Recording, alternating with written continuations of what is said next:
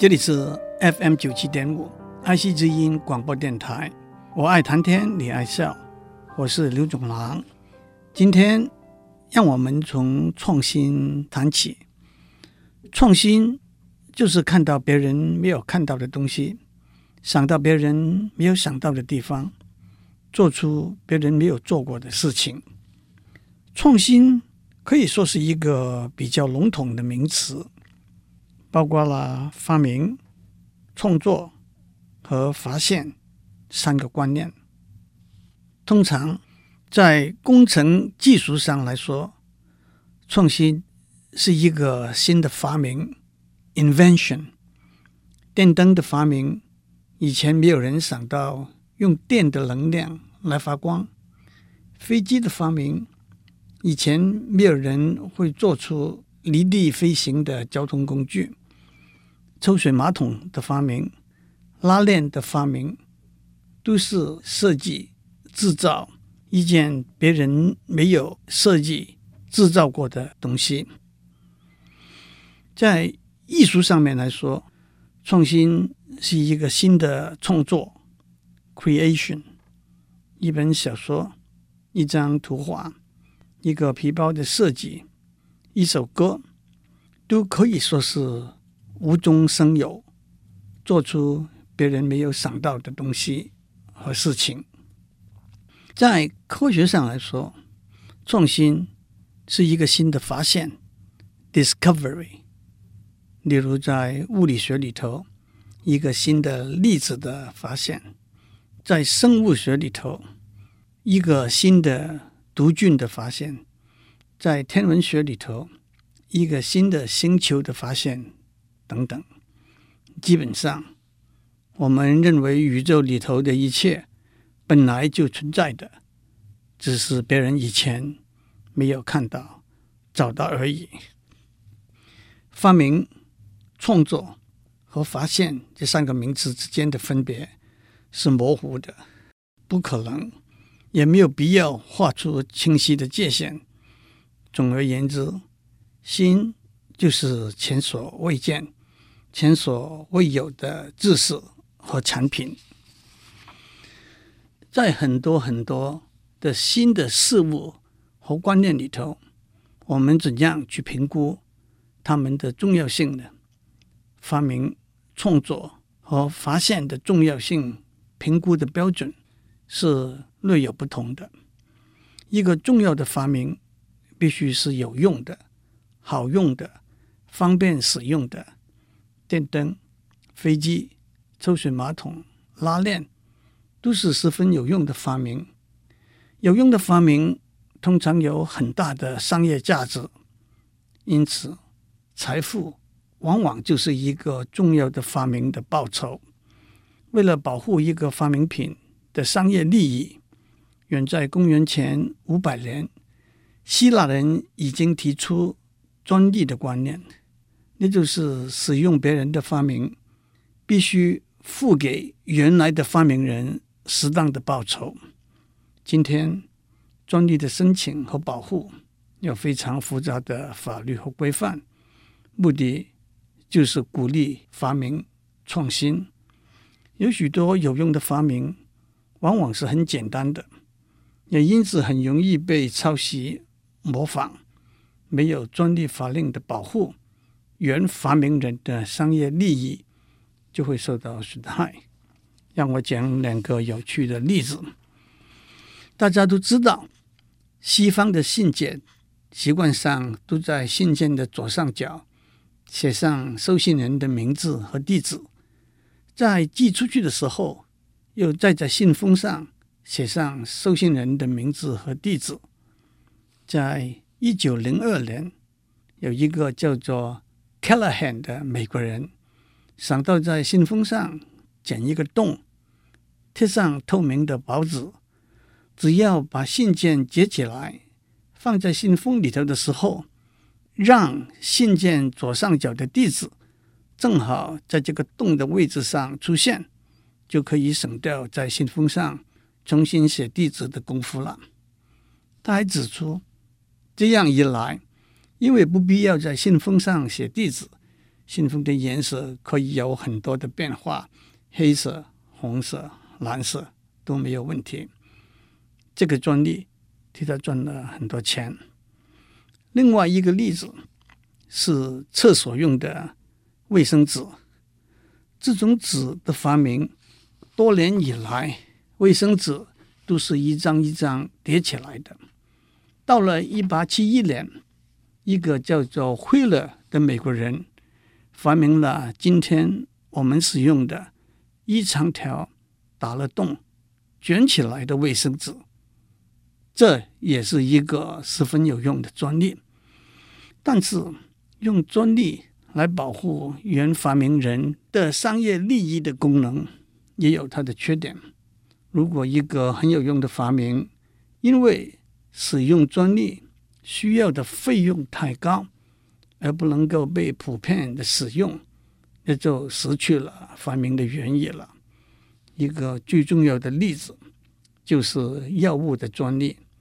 虽然制药公司说药物的开发成本非常高，必须靠专利的收入来弥补，但是对贫穷的病人，特别是在普遍贫穷也往往最需要这些药品的国家里头，病人却买不起这是因为专利而定价高昂的药品。另外一个缺点是，有人可以把持住一个专利。不好好使用这个专利来做有利大众的事，可是当别人要使用这个专利的时候，他就从中取利，也因此妨碍了这个专利的普遍使用。至于创作呢，一个重要的创作必须有特色，是别人没有想过和做过的。米勒画的画，罗琳写的。哈利波特的故事，金庸的武侠小说，周杰伦唱的歌，爱马仕设计的皮包，都是有特色的创作。好的创作往往有很好的商业价值，也就是创作者的报酬。但是，一个好的创作总会有被抄袭或者仿冒的可能。书本的翻印、音乐和录影带的复制。精品的仿冒都会侵害了原创者的商业利益，因此，智慧财产的观念和保护智慧财产的法令，就跟专利的观念和保护专利的法令有完全一样的用意和功能。同样，智慧财产的保护也受到妨碍智慧财产广泛传播使用的批评。一个明显的例子就是书籍的版权。现在很多古老的经典著作，因为版权的问题已经不存在，价钱就变得相当便宜。另外一个重要的例子就是电脑软件的版权。在资讯科技界里头，很多人认为电脑软件应该共同合作发展。公开免费使用，这就是所谓自由软体 （open source software） 的观念。一个大家津津乐道的故事，是现在我们在工作和生活里头不可或缺的全球资讯网 （World Wide Web）。通过电脑网络，全球资讯网的软体。让我们把存在不同的电脑里头的资料很方便的连接起来。World Wide Web 的原作者 Tim Berners-Lee 并没有申请专利和版权，让大家免费自由使用。有人跟 Tim Berners-Lee 开玩笑说：“假如当初他申请了专利和版权，他可能会比比尔盖茨还有钱。” Tim Berners-Lee 回答说：“假如当时我申请了专利和版权，也许 World Wide Web 就不会像今天那样流传使用的那么普遍了。”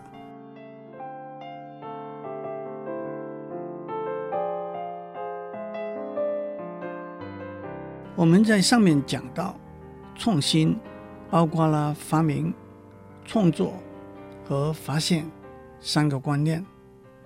重要的发明必须是有用的，重要的创作必须有它的特色。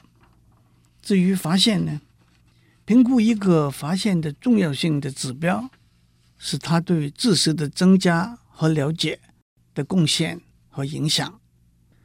物理学上一个新的历史的发现，会帮助我们验证理论的推测，了解物质的构造。生物学里头一个毒菌的发现，会帮助我们找出疾病的源头和治疗的方法。评估一个发现的重要性的另外一个指标是它的时间性。在一个学术环境里头，知识是公开共享的，第一次发现的结果的贡献和影响也因此巨大。一个并不完全正确的论点是。发现是找到本来已经存在的事物，迟早总会有人把它找到。只有第一个找到的人的功劳最大。有一位诺贝尔奖的得主说过，在实验科学的工作里头，第一个得到实验结果的是发现，第二个得到实验结果的只不过是验证而已。我们在上面讲过，发明的一个重要标准是有用。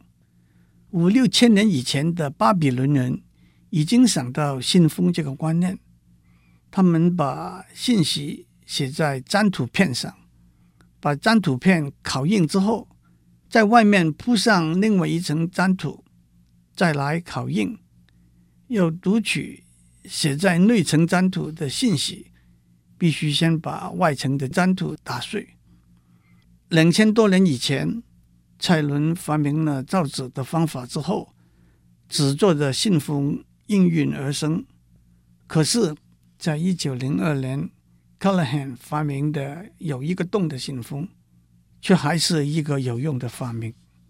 按照历史的记载，远在十四世纪，中国的皇帝已经开始制造卫生纸来使用。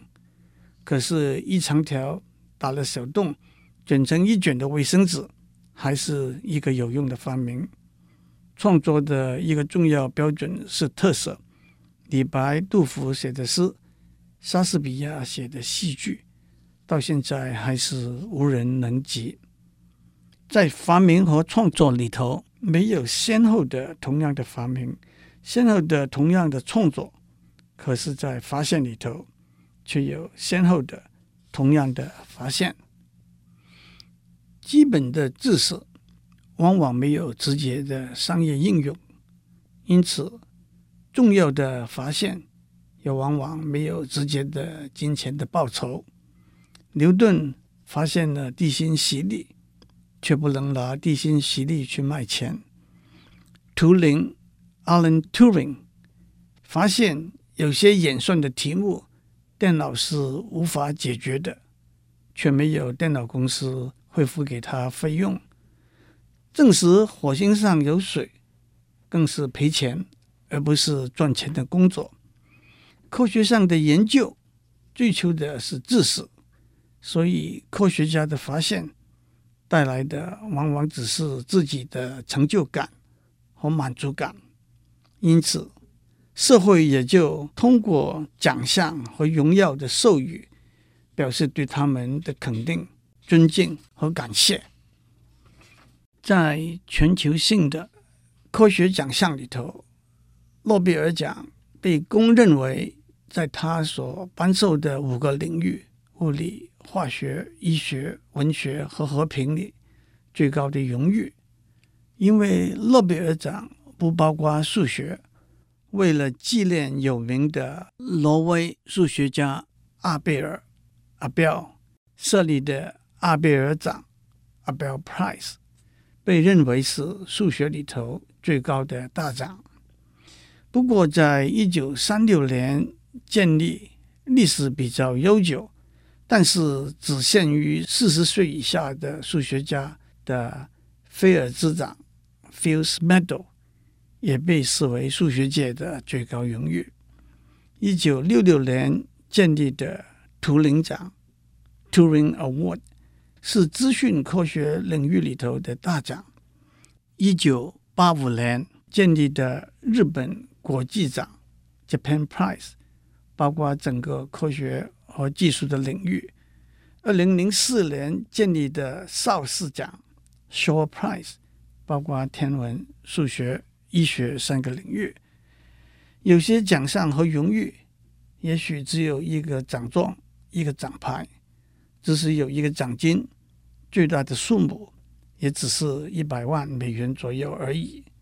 对一个科学家来讲，这份荣誉是一个肯定。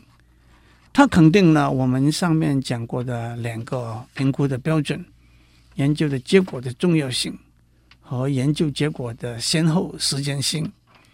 研究结果的重要性是一个主观的值的判断，即使有争议，也没有办法下一个。绝对的判断，但是研究结果先后的时间性却是可以量化的。谁是第一名，往往可能是有争议的。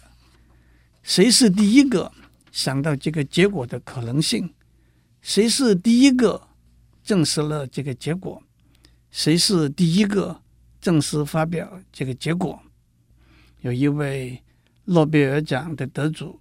讲过一个比喻，有两个小孩子在沙滩上玩，其中一个看到远远的火光，他和他的同伴一起跑过去。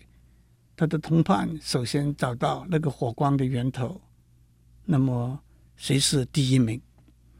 在学术界里头，有很多很多对一个发现的时间先后争议的真实的例子。但是讲真实的例子，往往是有点危险的，因为许多事实的真相不为人知，即使是大家知道的真相，也可能只是片面的真相。我想在下一次为大家讲的是两位世界级的化学家，其中一位还是诺贝尔化学奖的得主写的一出舞台剧，剧名是《氧气》（Oxygen）。其中叙述三位都可能被选定为发现氧气的科学家的故事。不过，在今天结束以前，我还是可以讲一个真实的例子。二零零八年的诺贝尔医学奖的一半颁了给两位法国科学家，表扬他们发现的一种病毒 virus。这种病毒。叫做人体免疫缺损病毒 （Human Immunodeficiency Virus），简写是 HIV。这种病毒会破坏人体的免疫系统，是艾滋病 （AIDS） 的病源。艾滋病是在一九八一年发现的。发现了之后，科学家马上开始一个竞赛。抢先发现引发艾滋病的病毒。一九八三年，这两位法国科学家发现了这种病毒 HIV，并且在《Science》杂志发表了他们的结果。一年之后，美国的一位科学家 Robert Gallo 也在《Science》杂志发表了他发现这种病毒的结果。起初，Robert Gallo 说：“他的工作是独立的，这就是争议的开端。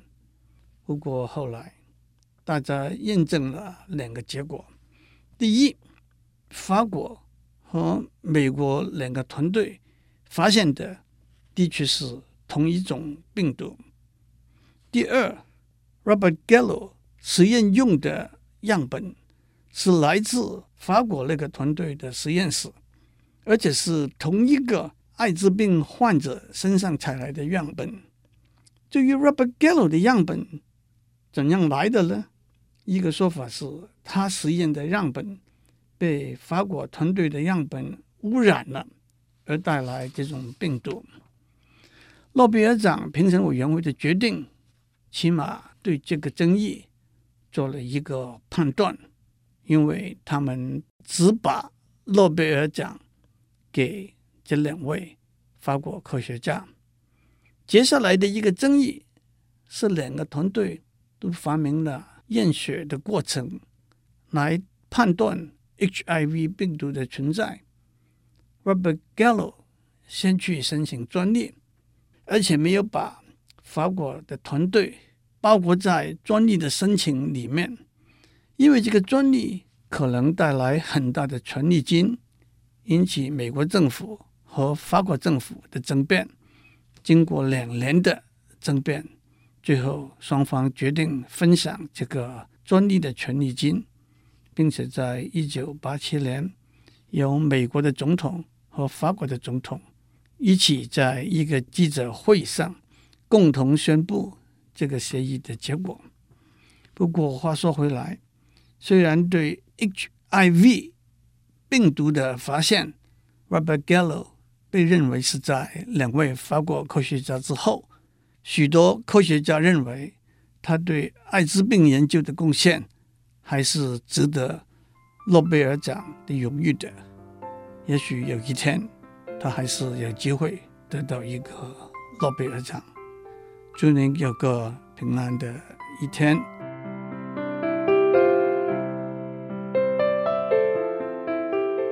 以上内容由台达电子文教基金会赞助播出。